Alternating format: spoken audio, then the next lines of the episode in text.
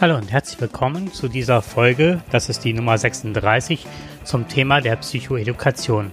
In der letzten Sendung habe ich das heutige Thema bereits angeteasert. Psychoedukation. Dabei hatte ich Fragen gestellt und euch gebeten, einmal herauszuhören, welche Dinge auf euch zutreffen. Diese Fragen stammten direkt aus dem Spektrum des ADHS und leiten eigentlich sofort in die heutige Sendung ein. Also, was ist Psychoedukation und wozu taugt sie?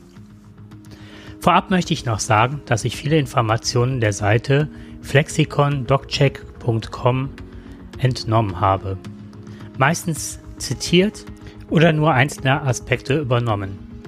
Das hatte den Grund, dass hier eine klare Definition getroffen wurde, die sich stärker auf unser Thema ADHS fokussiert und weniger weitläufig ist. Im Grunde lasse ich euch an meiner Form der autodidaktischen Psychoedukation seit Erscheinen dieses Podcasts teilnehmen.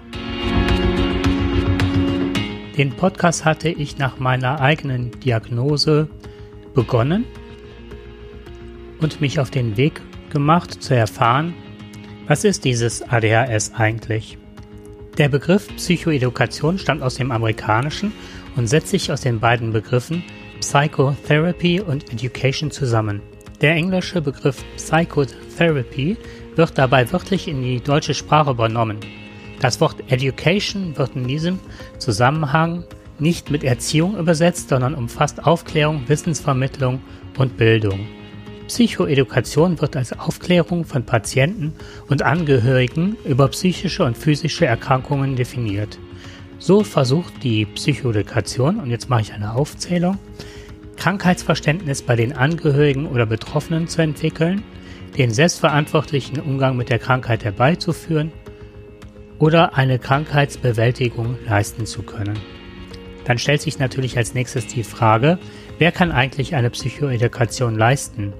Dies sind in erster Linie Ärzte und Ärztinnen, Psychologen und Psychologinnen sowie speziell für diese Aufgabe ausgebildetes Pflegepersonal.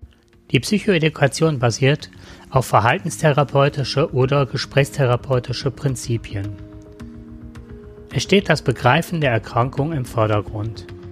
Ziele sind hierbei, und jetzt wieder eine Aufzählung, Informationen über die Erkrankung und deren Entstehungsmechanismen erhalten, Erläuterung der Therapieprinzipien, Verbesserung von sozialen Fertigkeiten, Verbesserung des Umgangs mit Familienmitgliedern, Verbesserung der Stressbewältigung, Rückfallprophylaxe, Ressourcenaktivierung.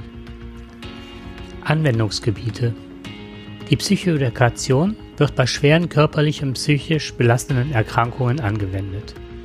Beispiele hierfür sind Krebserkrankungen, Diabetes, Tinnitus, Abhängigkeitserkrankungen, Neurodermitis, AIDS, Herzerkrankungen, psychische Erkrankungen wie zum Beispiel Depressionen, Psychosen, Manien und so weiter. Kontraindikationen für eine Psychoedukation per se bestehen nicht. Erschwerende Faktoren können Ängste sozialer Natur, große Unruhe sowie Konzentrations-, Denk- und Aufmerksamkeitsstörungen sein. Man unterscheidet grundsätzlich mehrere Formen der Psychoedukation. Dazu zählen psychoedukatives Einzelgespräch oder psychoedukatives Gruppengespräch. Am häufigsten wird das psychoedukative Einzelgespräch angewendet. Hier versucht der Therapeut, die Therapeutin, anschaulicherweise über die Hintergründe und die Behandlungsmaßnahmen der Erkrankung aufzuklären. Erfolgsversprechender und teils wirksamer ist die Psychoedukation, wenn sie in einer Gruppe stattfindet. Denn hier kann man sich ja gut vorstellen, findet ein gegenseitiger Austausch äh, zwischen den Patienten oder auch den Angehörigen statt. Und man kann eventuell von anderen profitieren, wenn man zum Beispiel Themen nicht ansprechen möchte oder Dinge hört, an die man selber noch vielleicht gar nicht gedacht hat. Und worüber könnte die Psychoedukation dich oder mich aufklären? Steigen wir noch einmal kurz ein. Hierfür bemühe ich noch einmal eine Definition von ADHS. Die Aufmerksamkeitsdefizit-Hyperaktivitätsstörung gehört zur Gruppe der Verhaltens- und emotionalen Störungen mit Beginn in der Kindheit und Jugend, Sie äußert sich durch Probleme mit Aufmerksamkeit, Impulsivität und Selbstregulation. Manchmal kommt zusätzlich starke körperliche Unruhe, also Hyperaktivität hinzu. Aber schon der nächste Satz in der Definition kann uns enorm entlasten. Die Störung wurde früher als reines Verhaltensproblem gesehen, während sie heute als komplexe Entwicklungsverzögerung des Selbstmanagementsystems im Gehirn verstanden wird. Das heißt, dass ADHS als Krankheit anerkannt ist. Wir können uns also ganz stark dagegen wehren, gegen jede Zuschreibung von außen, dass Kinder missraten seien oder die Eltern nicht in der Lage sind zu erziehen, beziehungsweise dysfunktionale Eltern seien. Man kann sich natürlich jetzt auch vorstellen, dass diese Zuschreibungen nicht besonders förderlich waren. Dies wirkt sich dann nicht unbedingt positiv auf das Selbstwert und das Selbstbewusstsein des Kindes oder auch des jeweiligen Erwachsenen aus. Und liest man weiter, dann steht in dem Artikel, im Erwachsenenalter schließlich ist mindestens mit einem Drittel der Fälle noch eine beeinträchtigende ADHS-Symptomatik nachweisbar. Auch hier taucht ein interessanter Aspekt auf. ADHS ist keine Erkrankung, die nur bei Jugendlichen auftritt. Auch Erwachsene können hiervon betroffen sein. Und, soweit ich weiß, sogar mehr als ein Drittel. Somit ist beispielsweise zu erklären, warum ADHS-Medikamente im Adultbereich erst so spät entwickelt, freigegeben oder auch von den Krankenkassen finanziell übernommen wurden. Je mehr man über ADHS weiß, desto positiver kann sich dies auf die psychische Gesundheit auswirken. Doch was die Psychoedukation auch bewirken kann, ist, dass man selbstbewusster auftritt und für sich einsteht. Man kann mit dem Gegenüber, ob Nachbarschaft, Ärztinnen und Ärzte oder wem auch immer auf Augenhöhe mitreden und fühlt sich nicht mehr entmachtet. Aber auch im schulischen Kontext mag es eine große Hilfe sein, wenn Eltern über ihr Kind Bescheid wissen und fürs eintreten können. Denn der schulische Erfolg wird nicht nur dadurch erzielt, dass eine Tablette verabreicht wird. Diese kann natürlich in vielen Fällen hilfreich sein. Wichtig sind aber auch die Faktoren differenzierender Unterricht, eine gute Ausbildung der Lehrerinnen und Lehrer im Bereich der ADHS sowie fortlaufende Fortbildungen, eine gute Förderdiagnostik mit Zielformulierungen, die auch die Eltern mit einbeziehen und zu guter Letzt auch eine fortlaufende Evaluation und Feinjustierung. Hier ein kleiner Exkurs. Ich war bei einem Herzspezialisten und das wegen eines Routinechecks. Aufgrund meines Alters habe ich mal alles überprüfen lassen und der bestritt ADHS. Und aufgrund meiner Erfahrung und dass ich verschiedenste ja, Belege anbringen konnte und auch Symptomatiken und so weiter, konnte ich mit ihm wirklich in einen, ja, zuerst einmal Disput treten. Und nachher war er sehr freundlich und ich hatte das Gefühl fast dankbar, dass er mehr über das Thema ADHS erfahren hatte und das nicht mehr ablehnte, sondern zugab, dass er viele Vorurteile hatte und sich durch meine Fakten überzeugen ließ.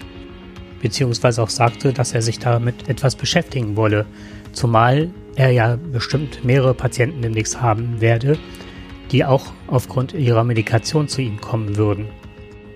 Das hätte ich natürlich ohne meinen Hintergrund mich wahrscheinlich nie getraut, ihm gegenüberzutreten und ihm zu widersprechen. Aber das ist im Grunde Psychoedukation. Auf Augenhöhe mit anderen Menschen auch sich auseinandersetzen zu können und seinen Standpunkt zu vertreten. Was mir noch wichtig ist, am Schluss zu sagen, ist, wenn Menschen mit Leuten mit ADHS arbeiten, zum Beispiel im ja, pädagogischen Bereich, dass es sehr wichtig ist, Eltern beispielsweise ernst zu nehmen und sie als Fachleute zu akzeptieren. Man kann von ihnen viele Tipps über ihre eigenen Kinder bekommen, mit denen man eventuell arbeitet, weil sie sind die Fachleute ihrer Kinder. Sie wissen häufig, wie sich ihre Kinder besser konzentrieren können, was sie hierfür brauchen, wann sie Ruhe brauchen und an welcher Mimik oder Gestik man Überforderung erkennen kann, bevor es beispielsweise zu Eskalationen kommen kann. Oder eben Überforderungssituationen. Wichtig ist es aber auch, die Kinder zu fragen, was sie brauchen oder benötigen. Denn sie selbst sind ebenfalls Fachleute für sich selbst. Daher ist es wichtig, in jede Förderdiagnostik Eltern als auch Kinder einzubeziehen. So, ich hoffe, dass euch der Podcast gut gefallen hat. Solltet ihr einen Urlaub geplant haben, so wünsche ich euch eine schöne Zeit. Und solltet ihr gerade auf dem Weg zum Ferienort sein und mich hört, dann würde es mich besonders freuen. Bis zur nächsten Sendung. Tschüss. Im Nachklang jetzt noch ein wenig Hausmeisterei. Solltet ihr Anregungen, Tipps oder ähnliches haben oder vielleicht interessante Blogs, was auch immer, dann würde ich mich sehr über eine E-Mail freuen.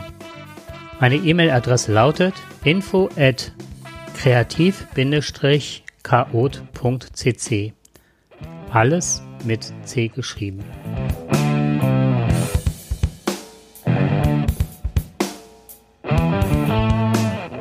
Musik